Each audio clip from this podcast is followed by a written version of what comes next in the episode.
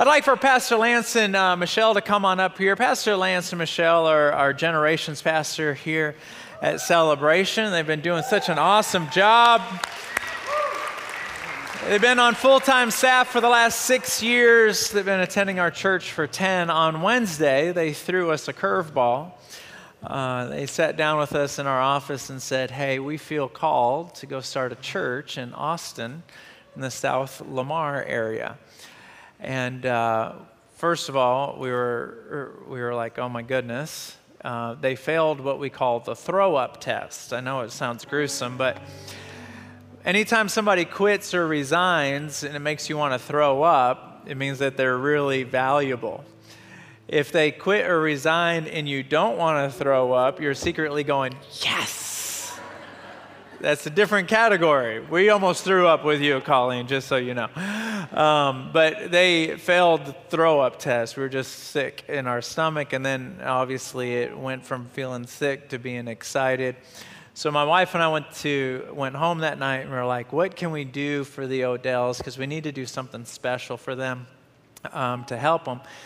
And uh, my wife and I started Celebration uh, 12 and a half years ago. And when we showed up, we had three people in the woodland show up. And it was like, oh my goodness. Well, the next uh, several years were very hard on us because I had to get a full time job. My wife had to get a full time job. And we were trying to build the church with one hand tied behind our back because we needed to put food on the table. And so we told uh, Pastor Lance and Michelle, I said, the, the best gift that we can give you uh, is not to buy you a, a microphone or a podium, but to give you the opportunity to build with both hands. And so um, Pastor Lance is only going to be on staff with us for two more weeks, but after that, we're going to tell him, go build a church, and we're going to continue to pay you for another six months. Absolutely. Absolutely. Just, just focus on building. Now, his wife, Michelle, is our administrative assistant. We didn't give her that option. Um, we, uh, we, we, uh, we need her to stay. I'm just kidding. Um, basically, what we told Michelle is you can stay with us for two weeks, two months, six months, seven months, wh- whatever you need to stay, just stay. And so that way they can concentrate on building and they don't need to move one hour too soon. Um, they, they can just take the financial side of it and say, okay, that's taken care of. Now let's focus on building. And so you will still see Pastor Lance and Michelle here because their church is going to be in Austin. This is their home church. And so you'll see them walking around and, and stuff. So don't look at them and go, Where, What are you doing here? Well, it's in Austin. It's, it's going to take a little while. Uh, and so I'm not going to pray over them and send them out until they actually leave because I don't want us to emotionally, mentally, and spiritually release them when they're still a part of us. And they'll always be a part of us, but you understand what I'm saying. Uh, so I want you guys to be excited about that. If you have young people, if you have teenagers, we are going to uh, cover his position with a team approach. Our staff is just going to we're going to spread his responsibilities out amongst all of us. We're just going to take care of it. Eventually, we will hire someone, but we're in uh, no rush. We don't need to rush that process. All right. Is anyone here excited for the Odells? Absolutely. Love you guys, man. Love you guys very much. Absolutely. All right. Well, let's dive into the message today. Um, grab your cell phones, open up the church app. If you don't have it, you can download it. Woodland Celebration. My sermon notes are in there. There is a, uh, a Bible in there, and you can follow along with me. Um, I, I, want to, the title is uh, called Deviled, like deviled eggs, deviled, because sometimes I feel like the enemy sneaks into our life and baits us or lures us into thinking something or saying something or doing something that, um, that he wants us to do. Um, and it's like, eh, man, I think, uh, you know, I think he just, I just got deviled, and, and I don't want to get deviled anymore. And, and the way we can uh, anticipate what he is trying to do in our life is to back up and to look at his nature and look at his character. And then we can predict what he's going to do. The way we do that is we recognize that in the Bible, the devil is called several different things. He's got several different names. Uh, the Bible calls him the devil, the Bible calls him Satan, the Bible calls him Lucifer. The Bible also calls him, I'm not going to get into this, but the Antichrist. The Bible also calls him the tempter. But I'm going to talk about just those three names the devil, Satan, and Lucifer. Because when we look at what those names mean, it reveals to us how he attacks. So we're going to talk about how he attacks and then the weapon we use for that particular attack.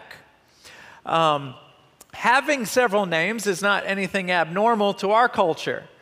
Uh, like you, I have a few names I go by. Um, my kids call me Daddy. And when, if you were to hear my kids say daddy, your mind automatically goes to uh, the characteristics of what dads do. It reveals a part of my assignment.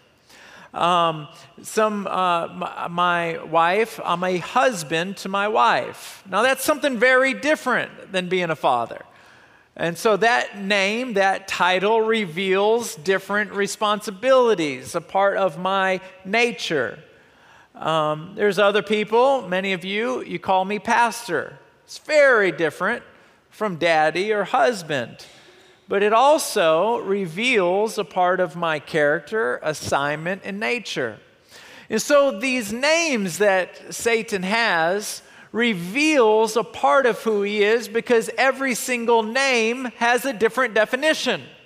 So let's just dive right into it. We're going to talk first about Satan. Satan, by definition, uh, in the Hebrew means enemy, adversary, or opponent. But we're just going to pick one of those and say that Satan means adversary. Satan means uh, that there is, I want you to visualize somebody showing up to fight you. Hand dukes up, hands up, he is showing up to fight you. Um, that is when he is in that role, that satanic role, he is showing up to fight you. Now, how does he fight you? It's not like you go into the octagon or into a boxing ring or some back alley somewhere. Uh, the way he fights you, the battleground is in your mind. First, he attacks your thoughts. Now, watch this. Um, when um, in James chapter 1, verse 15, it says this Then after desire has conceived, it gives birth to sin, and sin, when it is fully grown, gives birth to death. So the first thing he does is to get our mind going in a direction that he wants it to go. And so, if you got some guy named Jack and he's just sitting here and he's having a good day, but Satan wants him to look at pornography in about four or five hours. He'll start putting it in his mind, and then he'll start thinking about it, and then he'll go there. Uh, if he wants people to, um, uh, to live a sinful lifestyle, the way he'll do that is he'll put a desire in their mind for that activity, and then they will follow through with what they're thinking. And that's why the Bible says to cast down, to get that thought, stop thinking about it. Think about anything you want, but stop thinking about that because the enemy knows if he can get you to think about it, he can get you to do it.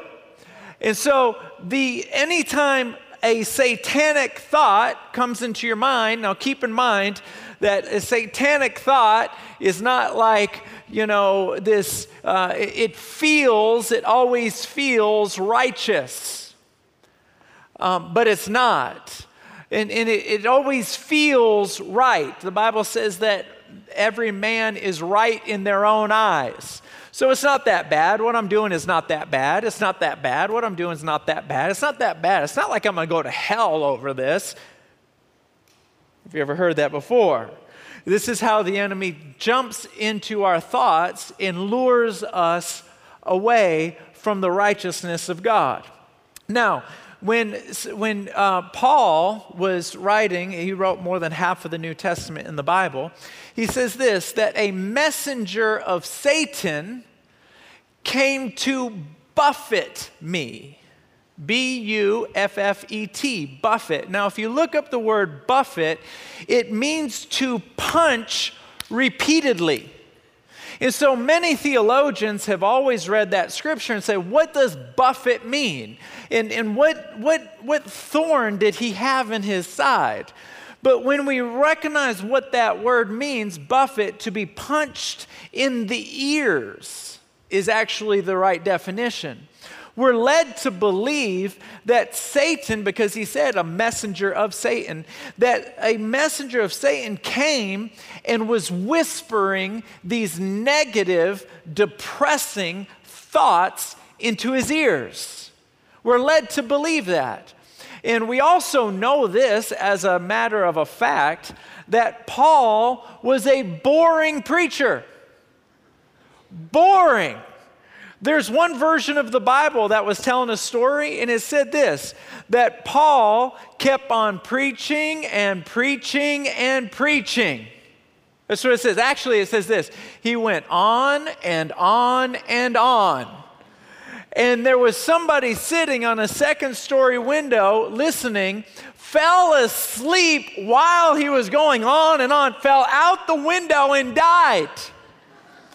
He knew that he was a boring preacher. In fact, he said this in 2 Corinthians chapter 2. He says, I don't come to you with wisdom of man. In other words, I know I'm boring.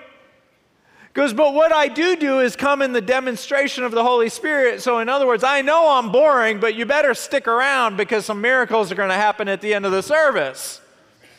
But the people are like, oh my goodness, will you please shut up and heal somebody already? Because he was boring, and, and, and there's no doubt that comparison came into play there because there was another preacher right down the road named Apollos. And that guy could preach the house down. He was like the T.D. Jakes of that era. He could just speak. People loved his preaching.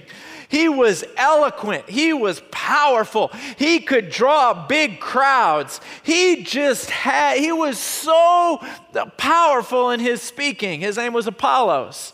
And so when he when Paul says that I was buffeted by Satan, that means that there was an enemy that came against him to punch over and over and over again. And this, we don't fight against weapons of warfare that are physical. It's not a physical punch, it's a spiritual punch buffeting the ears, what you hear, telling you these negative things. Now, these negative thoughts that come to our mind, these negative feelings, is very interesting because Jesus actually addresses them and talks about them. He says it like this. He says um, in First, Second Timothy chapter one verse seven, "For God hath not." This is uh, Paul speaking. Sorry. For God hath not given us the spirit of fear, but of power and of love and a sound mind. Everybody say spirit of fear.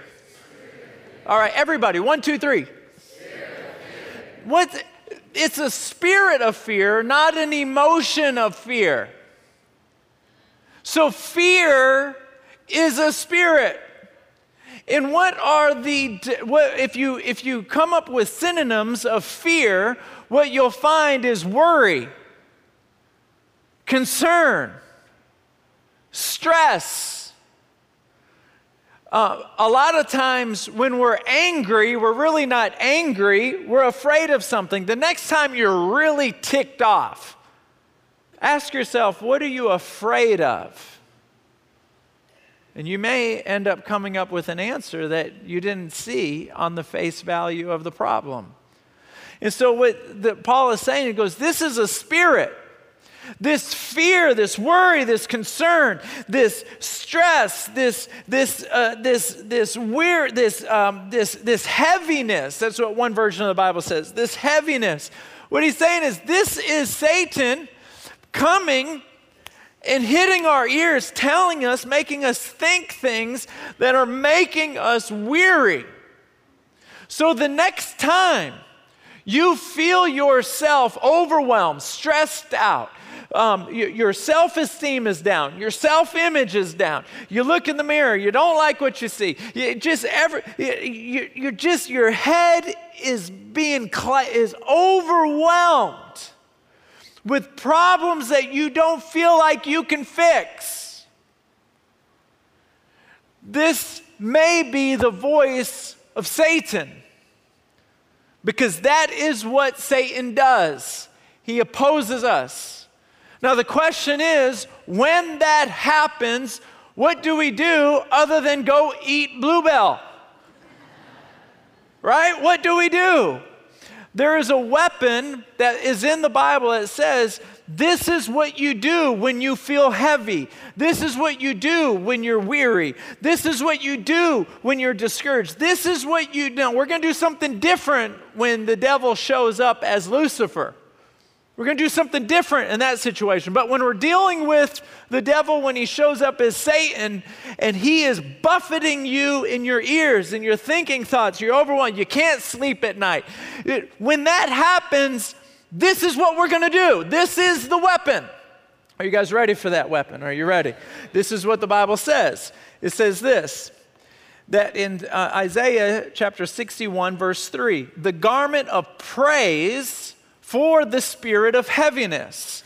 The garment of praise. Now, everybody just take your hand and put it on your shirt and just go like this. Just go like this. This is your garment. You put that on this morning. You put it on, and we thank you for it.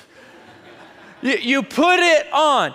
The garment of praise is something that you choose to put on. You choose. It is a, it is a purposeful activity. It is per, it's not something you accidentally did. You didn't uh, accidentally put your shirt on. What, is this? Oh my goodness, where did this come from? You don't accidentally put a garment on. You don't accidentally put a garment of praise on. You, you, you're purposeful with it.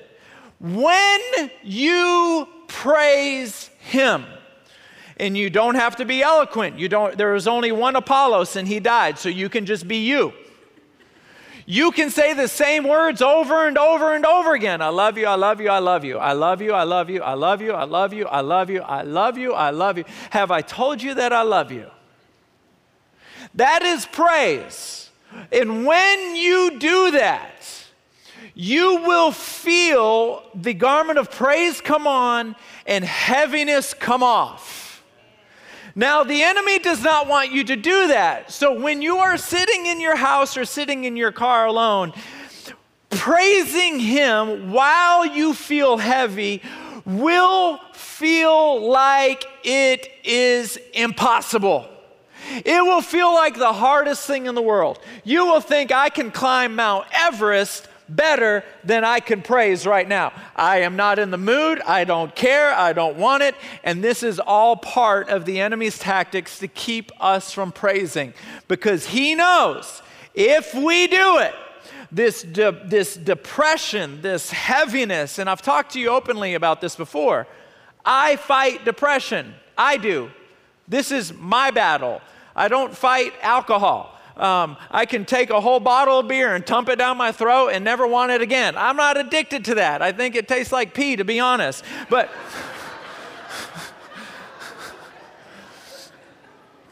I didn't have to be honest, did I? But my thing, my enemy is depression. He comes to me that way. And I can draw a link between my depression. When my depression is up, my praise is usually down. When my praise is up, my depression is down.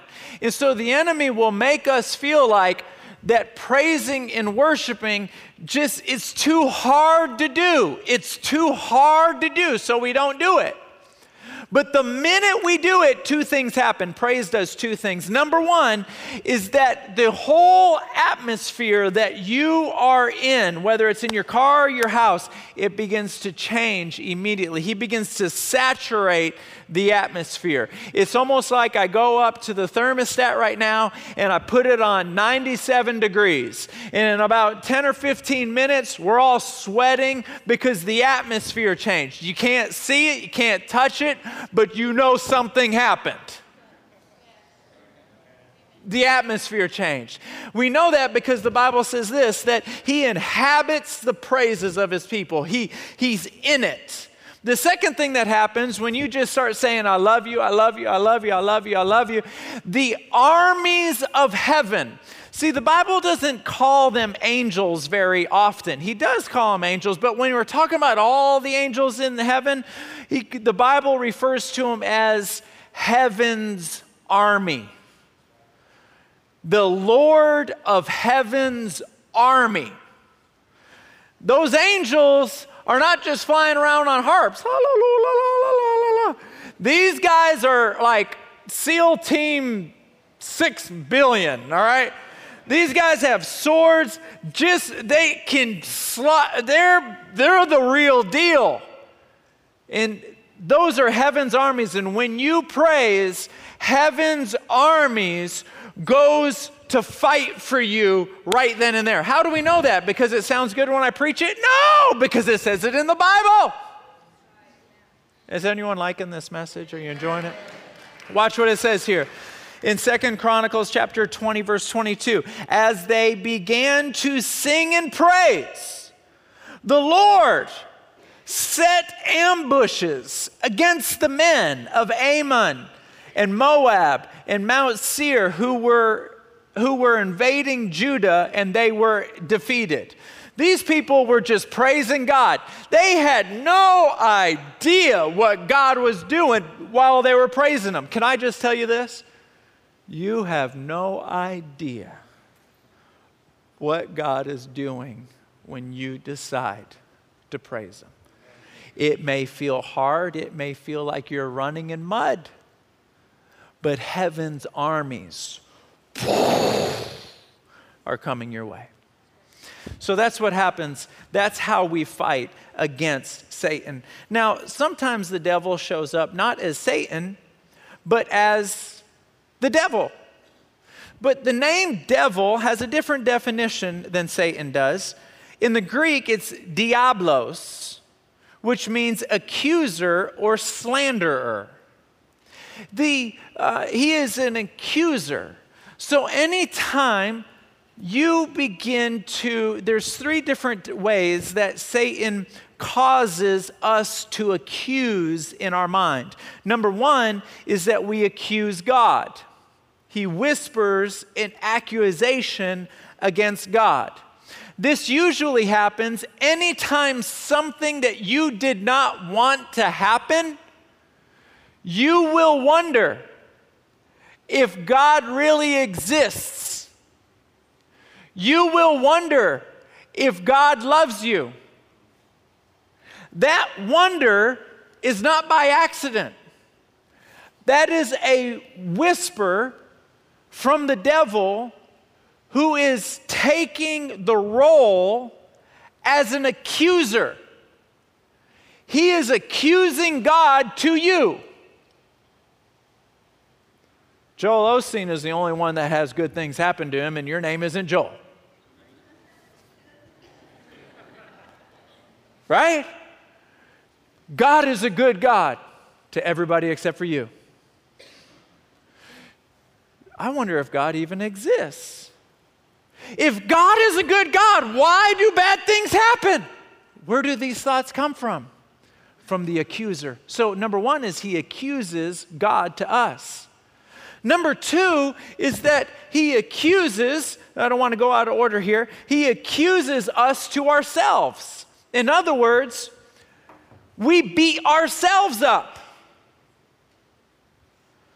We feel I, I can't believe I did that. I can't believe I did that. I can't. I'm so, I'm so stupid. I'm so I'm so sinful. I, am such an idiot. I'm I'm so, this is coming from the enemy. He is accusing you to yourself. It's, but he is behind that. The, see, the devil does both sides of the door. On one side of the door, he says, just say it, just say it. They deserve it. Just speak truth. Just do it. Just do it. You're not going to go to hell. Just do it. And then we say it or do it, and then we hear, I can't believe you did that. I can't believe you said that. Condemnation is from the enemy. You know it's condemnation when it's general and it's not specific. You're a bad person. You're a sinful person. See how general this is? You're never, ever going to be able to stop doing that sin, so why even try? This is all the enemy. When it's condemnation, this is God speaking to you, and this is what it sounds like when you do something wrong. This is how God speaks to you. That wasn't right. I love you. Let's not do that again. Do you see the difference? It's specific. That wasn't right. When the enemy speaks to you, you are not right. When God speaks to you, it's specific. What you said was wrong. What the enemy says is, you are just a sinful person. Do you see the difference? So he accuses us to ourselves. And then, number three, he accuses others. See, it's a very interesting thing um, that, do you know, uh, and I've thought about this, that there are certain sins that God hates more than others. Some of us have always thought, hey, all sins are the same. No, they're not. There's certain sins that are way worse than the others. In fact, there's seven. And now watch this. The Bible says there are six things I hate, but the seventh I detest that one. Now, I'm about to read these seven to you, and what I want you to do, we're going to have some group interaction here. I want you to count with your finger how many of the seven have to do with words that you speak. And after I read the seven, I'm going to ask you to hold up the number. You might hold up seven, you might hold up one, might hold three. So here we go. These are the top six, top seven that he hates the most. Are you ready? These six things the Lord hates. Yes, seven are an abomination to him. Here we go a proud look, a lying tongue, hands that shed innocent blood, a heart that devises wicked scheme, plans, feet that are swift and running to evil a false witness who speaks lies, and one who sows discord among the brethren. Now, of the seven, how many of them had to do with our words or our mouth? Hold up a number, everybody. Hold up a number. Go ahead, raise it. Right? I got. I see three. I see three. I see three. Three. Three. Three. Three. Three. Three. Three. I'm seeing a lot of threes. You're exactly right. It is three. Watch what we're saying here. Out of the top seven sins that God hates the most, it's when people talk bad about people. That really ticks them off. But what really, really, the seventh, six things I hate, but the seventh is an abomination. The six I hate, but the seventh I can't stand it when that happens. And what was the seventh one? Sowing discord amongst the brethren. Who are the brethren? The brethren are church people. So when one person in church talks bad about another person that's in church, when one Christian talks bad about another Christian, that is the coup d'etat. That's number seven. This is anytime, anytime, anytime, anytime, anytime, anytime, anytime, anytime, anytime somebody is talking bad about someone else, the devil is whispering in their ear and they're only repeating what they are hearing. Because the Bible says that he is the accuser of the brethren. The devil is the accuser of the brethren. So, why are we accusing? We must be getting it from somewhere. Whoever said, Wow, thank you. So, what does the devil do? He accuses. He accuses God.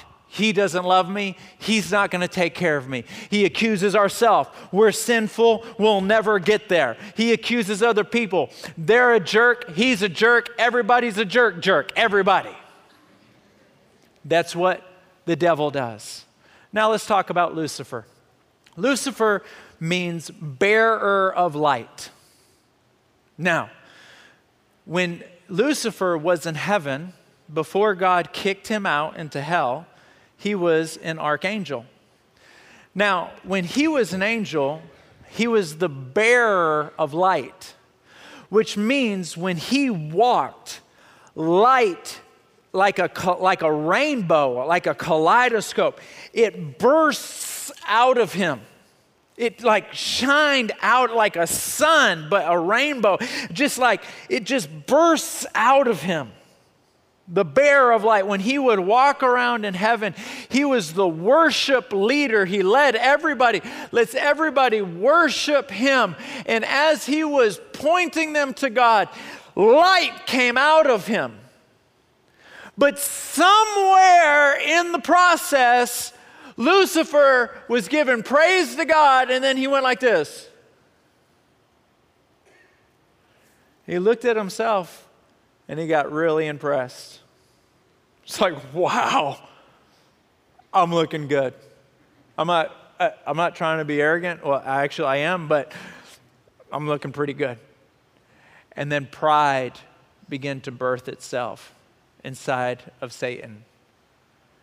Anytime you begin to look at yourself and get enamored and get impressed in a selfie generation,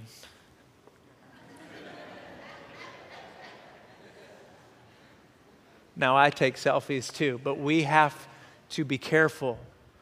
We have to be careful because what's happening is that we are becoming self consumed with who we are. We're becoming impressed with who we are.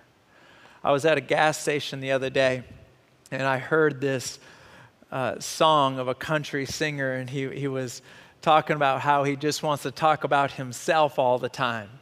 And I was like, this is our totally our culture. His name is, and so I pulled out my phone. I got this app that is called Shazam. It'll tell me who sang it. So it was Toby Keith singing a song. And uh, uh, I actually have a, a piece of it. Why don't you guys press play? You know, talking about you makes me grin. But every now and then, I want to talk about me, want to talk about I, want to talk about number one. Oh, my, me, my, what I think, what I like, what I know, what I want, what I see. I like talking about you, you, you, you, usually. But occasionally, I want to talk about me.